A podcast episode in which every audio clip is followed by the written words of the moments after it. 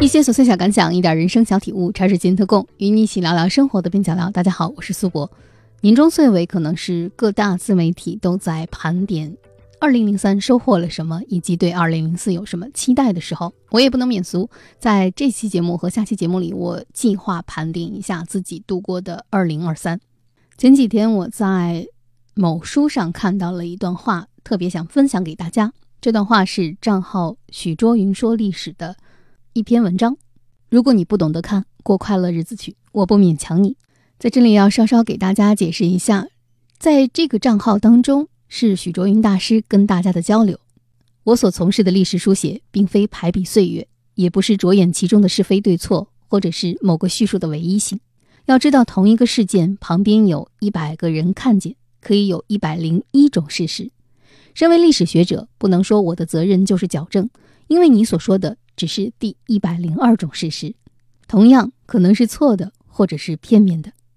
所以我的责任就是告诉大家，历史的变化并非事实本身的过程及其所呈现出的变化，而是我所理解的变化。理解了上述的变化，看待历史就如同变动的万花筒，并非万花筒在变，而是万花筒里彩色的图案在我的理解之中转变。你对历史的注种诸样变化的认识，它能培养你的性格。引导你的人生走向。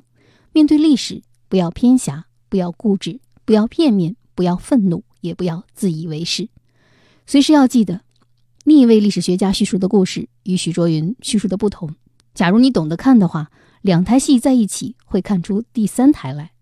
但如果你不懂得看，两本书都搁在书架上算了，过快乐的日子去。我不勉强你。养成了这种观察事实、观察往事的习惯。时时刻刻在局外，时时刻刻又在局中的视角，对你的人生寻找意义、寻找自己，都是有帮助的。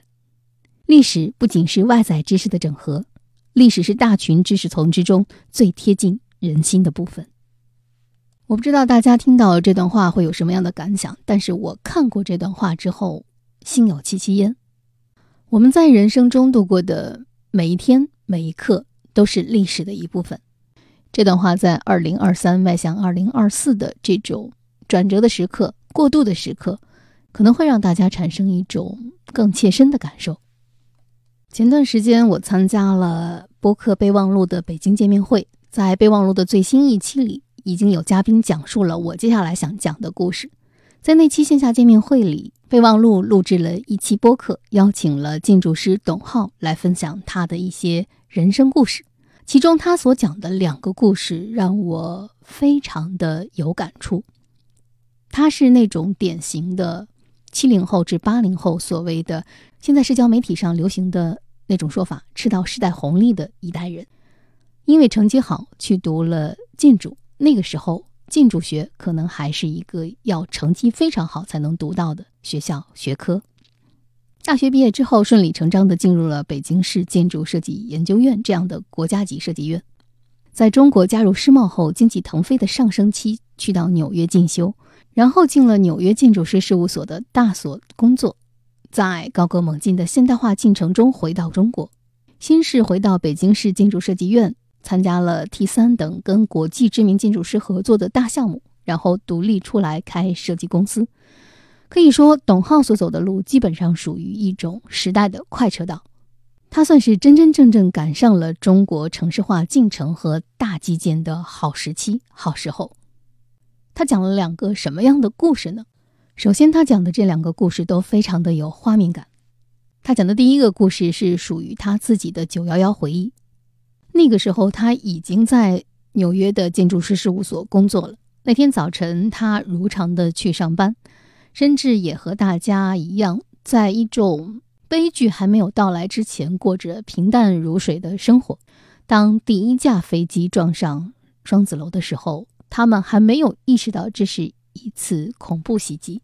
他和他的同事们更倾向于这是一次意外的飞机事故。当时，他和他的同事们还爬到了事务所所在的天台上，用专业的望远镜来观测第一架飞机撞进大楼的情景。当时他也还能够通过通讯电话跟家里报平安，尽管他的事务所已经离世贸大厦非常的近了。但是随着实时信息的发布，以及第二架飞机撞到了双子塔，他们所有的人终于意识到，这是一次灾难级的恐怖袭击。当第二架飞机撞上去的时候，世贸中心的大楼迅速的开始坍塌，曼岛的通讯在当时也被迫切断了。董浩说，当他们从楼顶上开始往下撤退，下楼的时候，很多人哭了，他自己的腿也软了。后来，人们开始徒步离开曼岛，可以说这是一次与信息完全隔绝的逃命旅途。在这个时候，董浩描述了一个非常有画面感的片段。他们在漫天的灰尘中走出布鲁克林大桥，当时已经没有其他的交通工具，但其实人没有那么多的力气真正的往前走，更多的只是跟随着人潮，盲目的离事故地越来越远。董浩说，他所在的建筑师事务所参与了后续世贸中心附近的建筑物的受震鉴定，可能他们会比公众更早的进入到现场。这层建筑师的身份让他们对建筑。对九幺幺，有了比普通人更直观的一份敏感，也更多了一份沉重。董浩所讲的第二个故事跟 T 三航站楼有关。九幺幺之后，北京申奥成功了。从建筑师的角度，他看到了当时中国所蕴含的巨大的机会，所以他选择了举家回国。那个时候，中国流行起来让建筑大师的作品立在中国大地上。毕竟那个时候。我们不缺热钱，也不缺站在世界的野心。T 三当时是有一个在奥运前必须使用的倒计时军令状的，因为那是中国形象展现的一部分。当时 T 三中标的是英国建筑大师诺曼福斯特的团队，团队里会有人来参与监工。当然，在 T 三的建造过程中，在这个巨大的中国工地上，有着数量庞大的中国工人，他们展示着世界少有的中国速度。也展示着中国人所拼抢速度的技巧。在 T 三将要建成的尾声里，他们遭遇了这样一件事：在 T 三已经开始内部装饰的过程中，有几个立柱是需要先用成本很高的亚克力模板制作完成之后搭建起来，再往里浇筑。但是这样的工期会非常的长，然后英方呢又对这个所有的模板。要求非常的高，在中国的施工方看来，这只是一个立柱，我可以用其他的建筑方式先让它的立柱成型，再用浇筑的方式在外面塑一层装饰板。那当然，以严谨和呆板而著称的英方团队是不会答应的。所以在施工现场，英方的女设计师站在了浇筑车前，痛哭流涕的想要阻止施工进度。被中方的施工团队暴离了现场。当然，这个故事可能只是整个 T 三建设过程中一个非常非常小的摩擦。中方最终用了先浇筑后贴模板的施工方法，赶上了献礼进度。但这个拼命哭泣的女建筑师的坚持，与中方这种典型的处理方式，不就是中国在赶超速度的时候与外界不可避免的碰撞吗？一方面，我们用高价请那些世界闻名的建筑大师为中国的建筑设计方案，我们努力地向现代化甚至向未来去靠拢；但另一方面，我们在拼抢速度的时候又是那么的灵活、机动、粗糙，只要达到目的就好。董浩所讲述的这两个故事都发生在新千年之后前十年，可以说新千年之后的中国建筑也是观察中国现代化进程的一个非常好的切片。而董浩所讲述的那些新千年的故事，虽然过去了很多年，却让我们这些真正走过那个时代、看过、听过、感知过这二十年的人，有了回看的感触。无论是董浩回到中国的选择，还是在中国速度里他所遭遇的小小的插曲，可能这都属于高歌猛进的时代。而只有当速度慢下来的时候，我们才能够深刻的体会到那种时代。也只是特定的一段时期而已。虽然在节目的开始给大家讲述了两个跟历史、跟宏大的叙事有关的小片段，但我想说的是，每当年末的时候，我们心中怀想的，可能都是属于生活当中无法复制的独一无二的小细节。比如谈到二零二三这一年，可能收听过我播客，知道我为什么缘起做了这个播客的朋友们。都能够知道，二零二三年的上半年，我的情绪是一个低谷之后缓慢复苏的过程。在这一年里，我也读过了一些书，看过了一些电影和综艺，在枯燥或者是循环往复的职场生活里，得到了新的感受、新的感触。啊，虽然我们在节目的一开始说到了历史观，虽然我们在节目的一开始分享了宏大叙事当中的两个小小的私人体验，但我想说的是，那些不可复制的生活细节，你吃到的一个好菜，你和朋友的一次聊天，你无所事事的一个下午，甚至你感受过的一次午后的阳光，可能是这些细节，反而更能定义你的二零二三。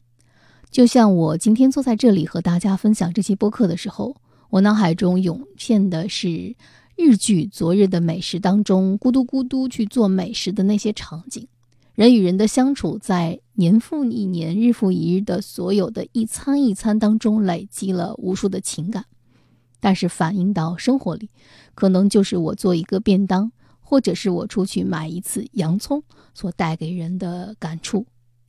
那说到这里呢，就想和大家分享一下我近期非常想重温的一部日剧。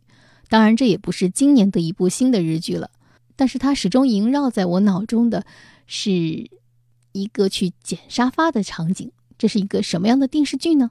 接下来分享给大家。在二零二一年，有一个讲述一个女人和她三个前夫的日剧，在豆瓣收获了九点二分的高评分。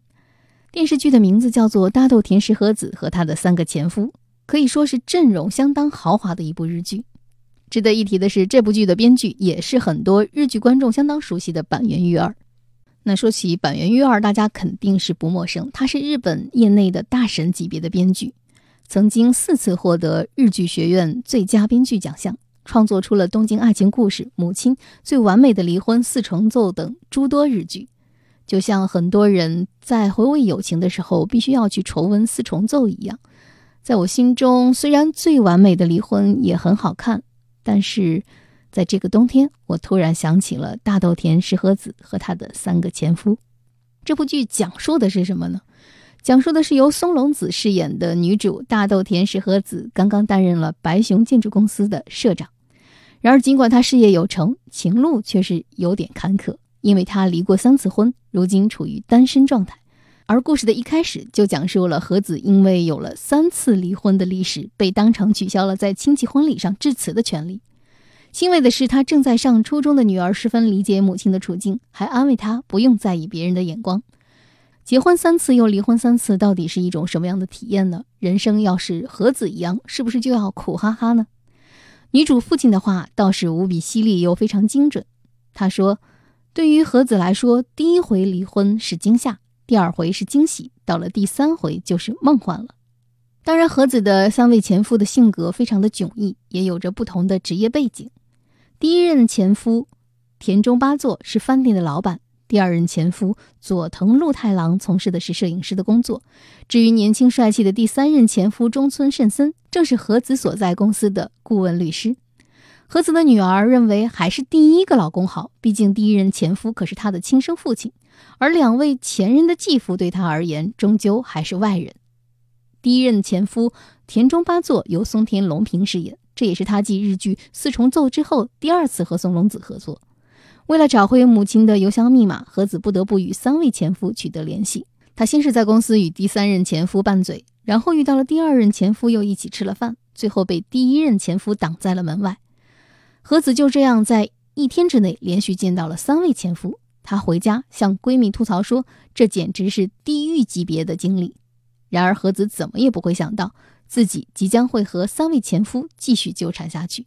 某天，她回到家的时候，看到给自己开门的居然是第三任前夫，而对方完全不拿自己当外人。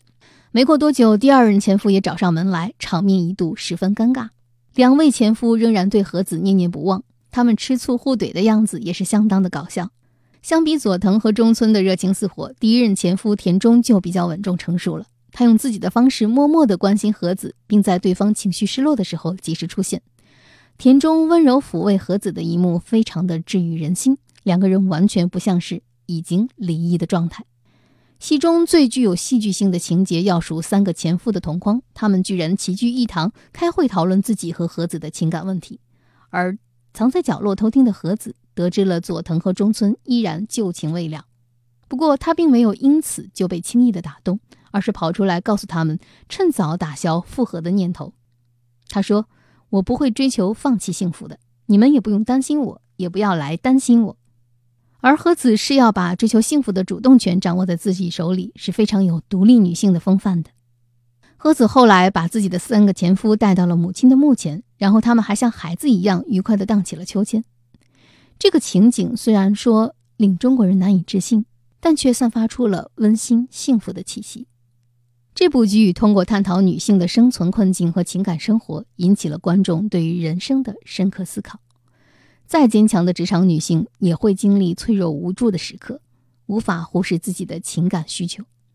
剧中有一句台词说：“一个人好像也可以，但还是想被人珍惜爱护吧。”和子虽然具备了独立生存的勇气和实力，但内心深处还是渴望出现一个能够懂得珍惜爱护自己的人。相信很多现实里的女性对于爱情和事业也持有同样的看法和态度。大家不缺独立生活的能力。也不缺独立生活的勇气，但在做选择的时候，还是想被人珍惜爱护吧。如果努力维持两者的平衡，大家还是有一个幸福的期盼，期盼有一个人也能够倾听你、呵护你。板垣育二的剧一贯的轻松有趣，又会温暖治愈。这部剧延续了他一贯的创作风格，通过描述日常生活的细节，反映社会现实。而那些直戳人心的金句，在这里不用多说，大家也能够想象得到。比如剧中第一任前夫田中对于恋爱的理解是：交往不是下不下决定的问题，而是反应过来已经在交往了。还有女主的闺蜜所说的那句话：离婚是在证明你对自己的人生没有说谎。离婚并不代表人生的失败，反而意味着你可能是一个诚实的人。说了这么多，在这个电视剧里，每个主要角色的情感归属，无疑成了这个剧最大的悬念。那么，女主和三个前夫之间到底会做出怎样的抉择呢？我希望对这部剧感兴趣的朋友可以找来看一看。就像刚才所说的，板垣育二的剧往往是能够抓住生活当中真实的细节，这些细节可能是你吃炸鸡时淋不淋那个柠檬汁，也可能是你坐在车站上百无聊赖的时候有一个老太太来和你搭讪，又或者是。你在马路上看见了一个破沙发，非要捡到自己家里来。每个人的生活都无法被别人替代。虽然今天我们在某书上可以刷到无数的生活方式，但生活是不可能被复制的。每个人的情感体验，每个人对一个事件的反应，每个人对生活的期许，每个人对遭遇的一切的理解都是不同的。在年终岁末的时候，我还是希望能够通过一部日剧的推荐。通过两个故事的分享，通过许卓云对大历史观的看法，想告诉大家：努力的活出自己的生活，努力的发出自己的声音，努力的记录自己度过的每一分每一秒，可能这就是人生所在的意义吧。下期的节目，我们还会继续分享二零二三那些难忘的事。希望二零二四我们都能够有好的遇见，也希望你能够开心的度过每一天。茶水间特供，与你一起对抗生活的枯燥与无聊。我是苏博，咱们下期见。That's a mistake for definite. Girls ain't look back and boys never learn that. Switching side and you cry in the kitchen. You're stuck in my love, can't reach it. うんざりしたり期待したり忙しい心。あなたには知られてもいいんだけど、でも今日終える。永遠にチャンスはなくなる。濡れた重い洗濯物のように揺れる、uh, Deja vu I want is nothing. My radar is buzzing. Gotta go if you're coming. よそ見してるマニー不思議したくてまた巻いてる、uh, この肩と手と耳。君にカスタメのもの。All night long 過ぎて東の窓。息を吐いて核火災誰を入れよう。夏の迎えは来るのかが不安な春。この書きかけのドラマには続きがある。流れ